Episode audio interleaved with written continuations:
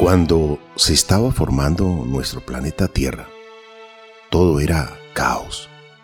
Y a través de los millones de años se fue preparando esta casa para todos, esta casa común, para que existiera como la conocemos hoy. Hubo fuego y luego fue escondido en nuestro planeta Tierra, en las entrañas, en las rocas en las plantas. Y hoy tenemos un planeta maravilloso, con agua, con tierra, con aire para respirar. Y el dióxido de carbono, que es uno de los gases más contaminantes a nivel medioambiental, quedó atrapado en muchos lugares de nuestro planeta, inclusive en el petróleo, que la Tierra también escondió en sus entrañas. Pero el dióxido de carbono procede de dos tipos de fuentes, las naturales y las antropogénicas. Entre las fuentes naturales de emisión de CO2 están la respiración animal, procesos de fosilización, incendios forestales o erupciones volcánicas. Entre las fuentes antropogénicas de emisión de CO2 se encuentran los procesos industriales, quema de residuos o desechos, quema de combustibles fósiles para obtención de energías, medio de transporte y otras actividades humanas. Hoy reflexionaremos sobre este tema que nos convoca no solamente a pensar, a reflexionar, sino también actuar para mitigar el cambio climático.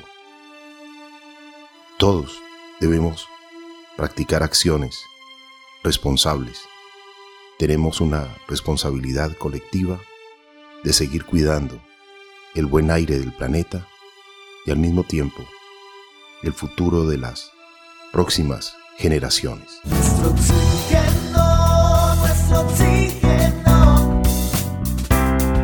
Bienvenidos, amables oyentes, y bienvenida, Marian. Carlos Alberto, muchas gracias. Un cordial saludo para usted y para todas las personas que nos escuchan. Para entender por qué las emisiones de dióxido de carbono afectan el cambio climático, pues debemos revisar cómo se ha alterado el ciclo del carbono estas últimas décadas y resulta que la concentración atmosférica del dióxido de carbono ha sufrido un considerable aumento en el siglo XX, especialmente en sus últimas décadas. Me estoy refiriendo antes del comienzo de la revolución industrial, hacia el año 1750 cuando se conoce históricamente que el escocés James Watt pues perfeccionó las máquinas de vapor y la concentración del dióxido de carbono en la atmósfera era de unas 280 partes por millón y a principios del siglo XXI resulta que hemos alcanzado más de los 370 partes por millón. Y esto significa que los gases de efecto invernadero actúan de manera similar al techo de vidrio de un invernadero. Pensemos en ello.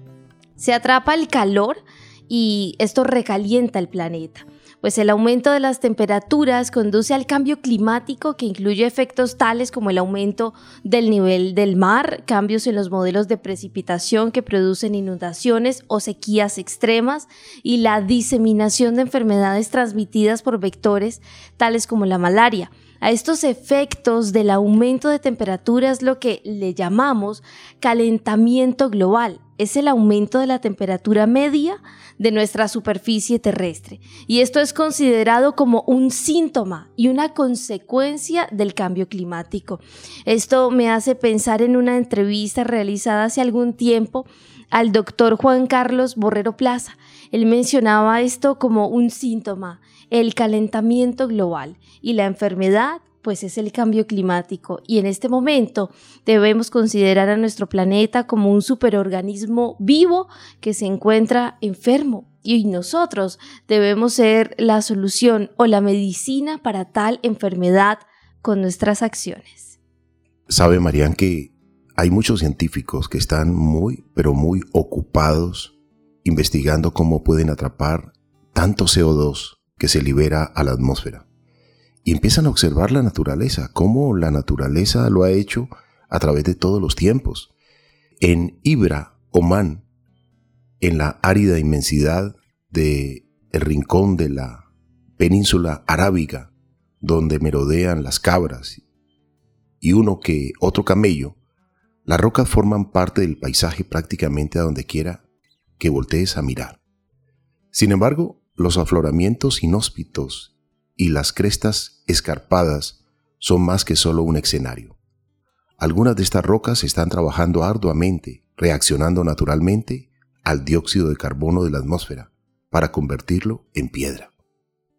Las venas de minerales calcáreos corren a través de los bloques de roca oscura como la grasa de un filete de carne. El carbonato rodea los guijarros y cantos rodeados que se convierte la grava ordinaria en mosaicos naturales. Incluso el agua de manantial, estancada, que ha surgido de entre las rocas, reacciona con el dióxido de carbono para producir una corteza parecida al hielo, que, si se rompe, vuelve a formarse en cuestión de días. Y estos científicos que realizan este informe que estoy leyendo dicen que si este proceso natural llamado mineralización del carbono pudiera controlarse, acelerarse y aplicarse de modo económico a gran escala, suposiciones muy grandes lo admiten, ayudaría a combatir el cambio climático. Esta gran preocupación que tenemos los seres humanos en este instante. Las rocas podrían eliminar parte de los miles de millones de toneladas de dióxido de carbono que atrapan el calor y que los humanos han estado expulsando a la atmósfera desde el comienzo de la era industrial. Al convertir el dióxido de carbono en piedra, las rocas en Omán y en otros lugares de todo el mundo que tienen formaciones geológicas similares asegurarían que el gas se eliminaría de la atmósfera para siempre. Y dice este estudio, Marían, que es tan importante y amables oyentes que hemos querido compartir con ustedes, porque a veces observando la naturaleza se encuentran cosas que hay que imitar. Los minerales sólidos de carbono no se irán a ningún lado, dijo Peter Kelleman, un geólogo del Observatorio de la Tierra, de la Universidad de Columbia, que ha estado estudiando las rocas de Oman durante más de dos décadas. Con el paso del tiempo, capturar y almacenar dióxido de carbono despierta cada vez más interés. Hay que recordar también que el Grupo Intergubernamental sobre el Cambio Climático dice que implementar este tipo de tecnología es esencial para frenar el calentamiento global. Sin embargo, la idea apenas se ha diseminado. Hay menos de 20 proyectos a gran escala que operan en todo el mundo, en los cuales se captura el dióxido de carbono proveniente de la quema de combustibles fósiles en centrales eléctricas y en otros procesos industriales y se almacena como gas bajo la tierra. Lo que Kelleman y otros tienen en mente es extraer el dióxido de carbono que ya está en el aire para detener o revertir el aumento gradual de la concentración atmosférica de dióxido de carbono. La captura directa en el aire, como se le conoce a veces se describe como una forma de geoingeniería que es manipulación liberada del clima, aunque este término se reserve más a menudo para la idea de reducir el calentamiento al reflejar más luz hacia afuera de nuestro planeta. Aunque muchos investigadores dicen que la captura directa en el aire es poco práctica, tanto desde el punto de vista logístico como desde el punto de vista económico, particularmente dado los miles de millones de toneladas de gas que tendrían que eliminarse para tener un resultado significativo, algunos señalan que podría considerarse si no funcionan otras iniciativas para contrarrestar el calentamiento global. Pues bien por estos científicos que están observando la naturaleza y que están entregando modelos para capturar el dióxido de carbono y limpiar un poco más nuestro aire. Queremos ser responsables con toda la información que les entregamos. nuestro oxígeno, la otra radio. Qué interesante es la exposición de este estudio científico en donde hay personas realmente interesadas en solucionar un problema global y esto es muy loable. Es especial porque hoy en día muchas personas niegan el cambio climático a pesar de ser la mayor amenaza a la que se enfrenta la humanidad y sus efectos son visibles en todo el mundo. Es importante destacar que el transporte y la quema de combustibles fósiles para la producción de electricidad pues, son las causas principales del cambio climático, porque las emisiones de gases de efecto invernadero que se generan son muchísimas. Y si nosotros vamos un poco hacia Colombia, hay un estudio que realizó el INVEMAR junto con el IDEAN y ellos aquí demuestran que las zonas costeras e insulares de nuestro país pues son muy vulnerables a los impactos del cambio climático porque la amenaza de inundación sobre el 4,9% de las áreas de cultivos y de los pastos de la costa del Caribe continental pues tienen una alta vulnerabilidad de la mayoría de las áreas ocupadas por la industria manufacturera. El 44,8% de la malla vial terrestre del mismo litoral definitivamente se ve amenazado.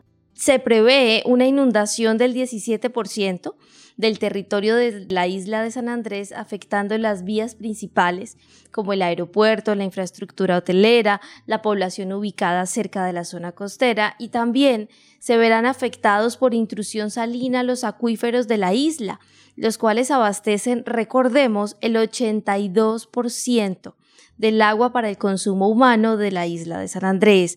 Se tiene previsto el incremento de las precipitaciones del 15% para el año 2050 y el 20% para el año 2080 en esta zona del país. Este incremento vulneraría el sistema de saneamiento básico con el que cuenta la isla de San Andrés.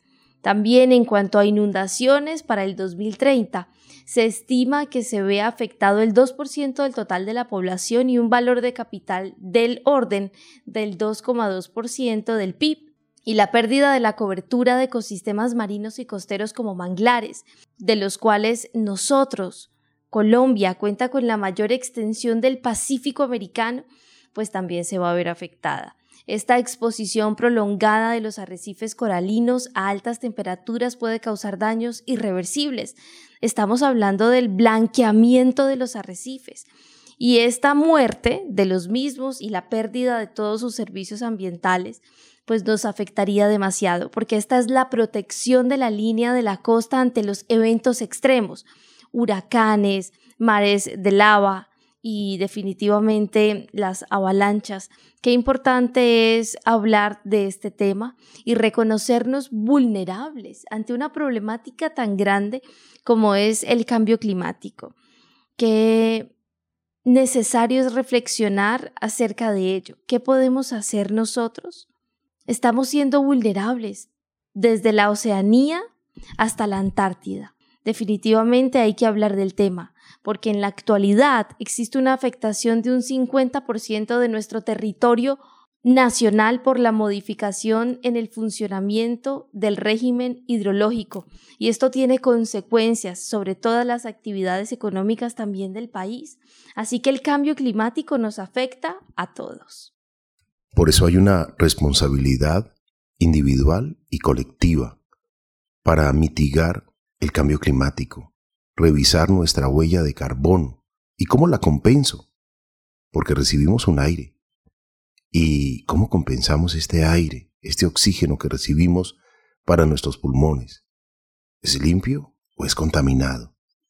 ¿O lo estamos nosotros ayudando a contaminar un poco más?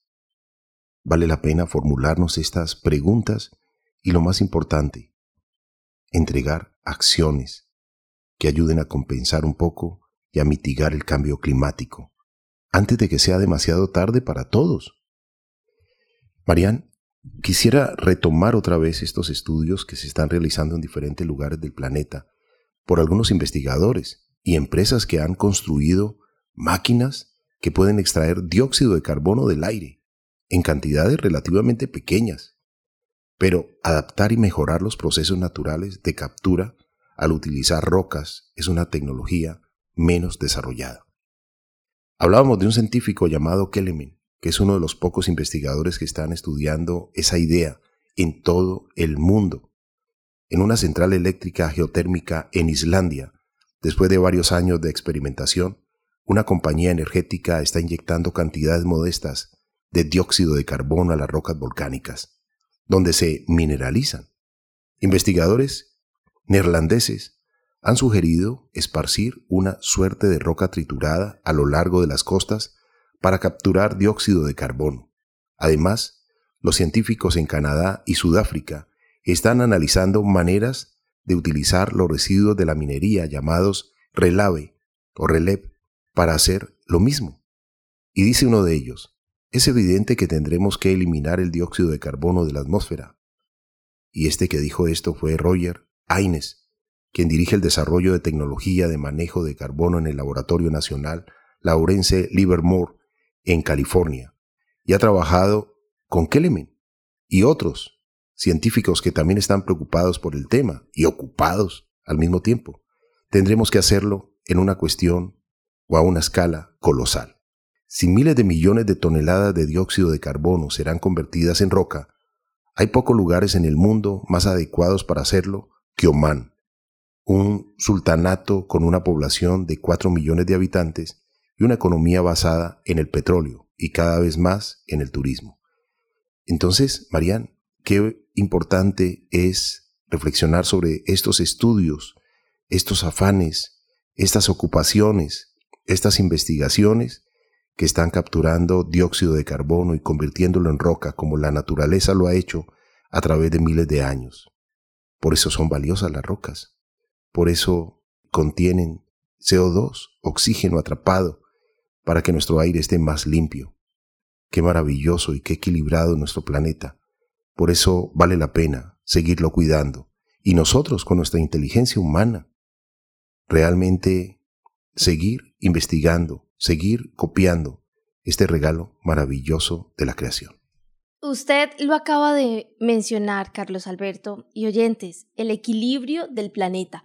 Uno se preguntaría qué tiene que ver Colombia con la Antártica, por ejemplo. Y es que existe un estudio que se dio a conocer hace poco, donde se menciona que en los Andes colombianos la belleza natural de ecosistemas de los páramos y los glaciares son de la mayor importancia para el suministro de agua que riega los campos y brinda una vía de comunicación entre las poblaciones.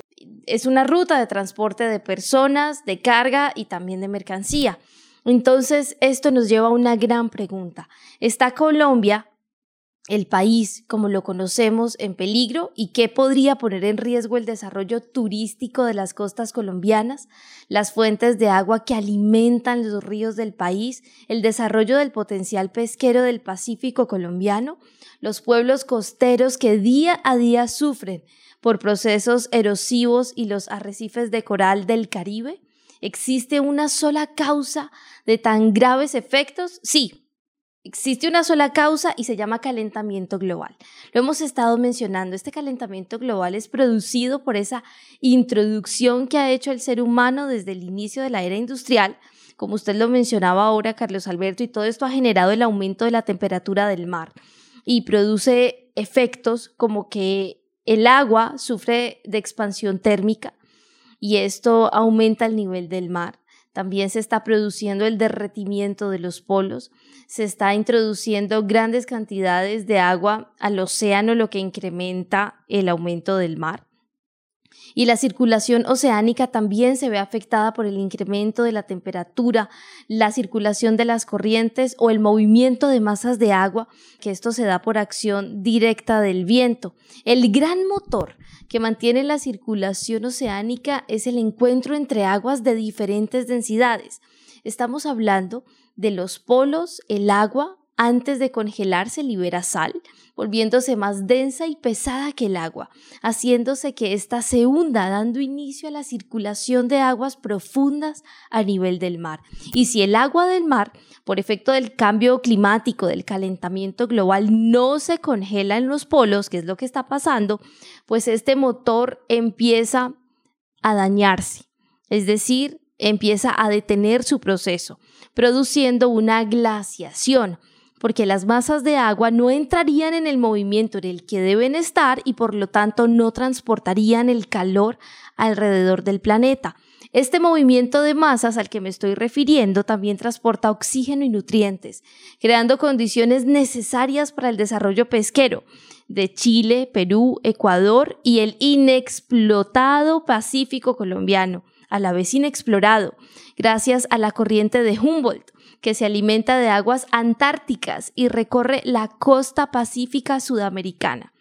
A este gran problema del calentamiento global le debemos sumar muchos otros efectos, tales como la modificación del régimen de huracanes, lo hemos hablado en este programa, del régimen de lluvias, cambios en la intensidad del fenómeno del niño, Carlos Alberto y oyentes. Hemos escuchado mucho de esto. Las lluvias durante el periodo positivo, el niño, el incremento de lluvias durante el periodo negativo, la niña y de allí en adelante consecuencias directas como incendios forestales, deslizamientos de tierra, incremento de procesos erosivos en las costas. Y si bien el calentamiento global existe y es causado por el ser humano debido a la introducción a la atmósfera de gases de efecto invernadero como el dióxido de carbono, el metano, los gases clorofluorocarbonados, pues las consecuencias en lo local, aquí en nuestro país, se evidencian cuando los procesos vitales del clima planetario son afectados. Y es así como a 9.000 kilómetros de nuestro país, en la Antártica, el calentamiento global está produciendo cambios que afectan el presente y el futuro de Colombia. Este es un estudio al que todos ustedes pueden acceder. Es el último estudio que publicó Inbemar junto al IDEAM.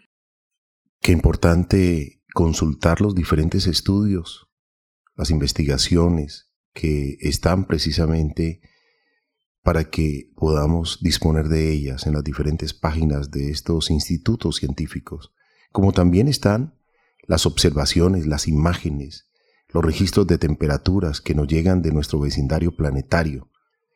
Y quisiera hacer un paralelo, Marian, para que reflexionemos sobre lo maravilloso que es este planeta Tierra, esta casa común, esta casa de todos. Venus, la Tierra y Marte son planetas hermanos. Son sólidos, están rodeados de atmósfera, tienen tamaños parecidos y orbitan cerca del Sol. Los tres se formaron hace unos 4.550 millones de años en la misma zona de la primitiva nebulosa solar, con los mismos ingredientes y probablemente compartieron infancias similares. Durante cientos de millones de años tuvieron gran actividad volcánica, liberaron gases que formaron atmósferas importantes y de composición similar, y probablemente hubo agua líquida en sus superficies. En cambio, Hoy en día Venus tiene una atmósfera casi 100 veces mayor que la terrestre y un clima infernal de 460 grados centígrados en la superficie. Muchos se preguntan, ¿será que hubo vida en Venus? ¿Se descuidaron con los gases de efecto invernadero y se les sobrepasó la temperatura hasta llegar a los 460 grados donde se funde el plomo? Marte, por ejemplo, es un planeta desértico y gélido planeta con una atmósfera muy delgada. Pero solo nuestro planeta Tierra parece haber mantenido el agua líquida, además de unas temperaturas muy estables durante 4.000 millones de años. Un factor clave de esta diferencia se halla en la temperatura de la superficie de cada planeta. Es un parámetro complejo porque afecta a la atmósfera y a su vez depende de esta mediante el llamado efecto invernadero. Este efecto depende de los gases atmosféricos existentes y de su capacidad para atrapar la energía solar que llega al planeta y que es re-radiada por este hacia el exterior. En la Tierra, el principal gas invernadero es el vapor de agua y el segundo lugar, el dióxido de carbono juntos aumentan la temperatura global del planeta en 15 grados centígrados. Por el contrario, en Marte el efecto invernadero es pequeño, aunque quizás no fue así en el pasado, cuando las temperaturas eran mayores. En Venus En cambio, es muy grande, dada su gran abundancia de dióxido de carbono, y pensamos que ha sido así durante casi toda su historia. Dice este estudio científico que hace un cuadro comparativo Marte, la Tierra y Venus. Y a veces es necesario hacer estos cuadros comparativos para entender y comprender la importancia de nuestro planeta. Recordemos también que la evidencia científica pone de manifiesto que la actividad humana el uso de combustibles fósiles pues está impactando y amenazando el clima, el bienestar de la población mundial, la biodiversidad, el desarrollo sostenible. Estas observaciones más recientes de estudios que nosotros mencionamos en este programa pues muestran que la emisión de gases de efecto invernadero alcanza cada vez valores más altos. Qué importante es mitigar esta problemática con acciones sencillas. Esto no le compete solo al gobierno, nos compete a todos. Al fin y al cabo estamos disfrutando de las maravillas de este planeta, de los recursos, del alimento, del vestido, del techo en el que estamos. Para ser agradecidos también a veces hay que accionar. Qué lindo es accionar en pro del planeta, en pro de su conservación. Si él se acaba, definitivamente nosotros no duramos mucho tiempo aquí en este planeta. Hay muchas acciones, Marían, usted mencionó algunas de ellas, pero por ejemplo, una muy sencilla es apostar por productos de kilómetro cero. Y los productos de kilómetro cero, también conocidos como de proximidad o de cadena corta, se elaboran y comercializan de forma local. Por ello, reducen las emisiones de CO2 y otros impactos ambientales del transporte internacional. Pero no solo eso, también son frescos y favorecen la economía campesina de los agricultores y los alimentos cercanos al consumidor. También es importante convertirse en un consumidor sostenible, ahorrar dinero, ser respetuosos con el medio ambiente y por ello también son importantes en la lucha contra el cambio climático. Una regla sencilla para convertirse en uno de ellos es asumir las tres R's. Usar la menor cantidad posible de productos, reducción, y aprovecharlos más de una vez, reutilización antes de depositarlos en el contenedor adecuado, reciclaje. Reciclar, reutilizar, reducir. Una práctica sencilla, muy sencilla, para practicar en lo personal, para practicar en familia, para enseñar a la familia. Y así vamos sumándonos en acciones para mitigar el cambio climático. Todos podemos sumar una gotita de agua a este inmenso mar a este planeta que nos brinda la vida. Sembremos vida, sembremos árboles nativos, restauremos la naturaleza en nuestro entorno. Amables oyentes, muchas, muchas gracias. Recordemos que las energías alternativas no emiten CO2. Nosotros como consumidores podemos hacer uso de ellas al instalar en casa un sistema de autoconsumo con paneles solares o al contratar algunas de las cada vez más numerosas empresas comercializadoras de electricidad renovable. Seamos cada día más conscientes de reducir nuestra huella de carbono. Hay muchas tablas y muchos convertidores para saber cuál es mi impacto anual y cuál es mi compromiso en siembra de árboles.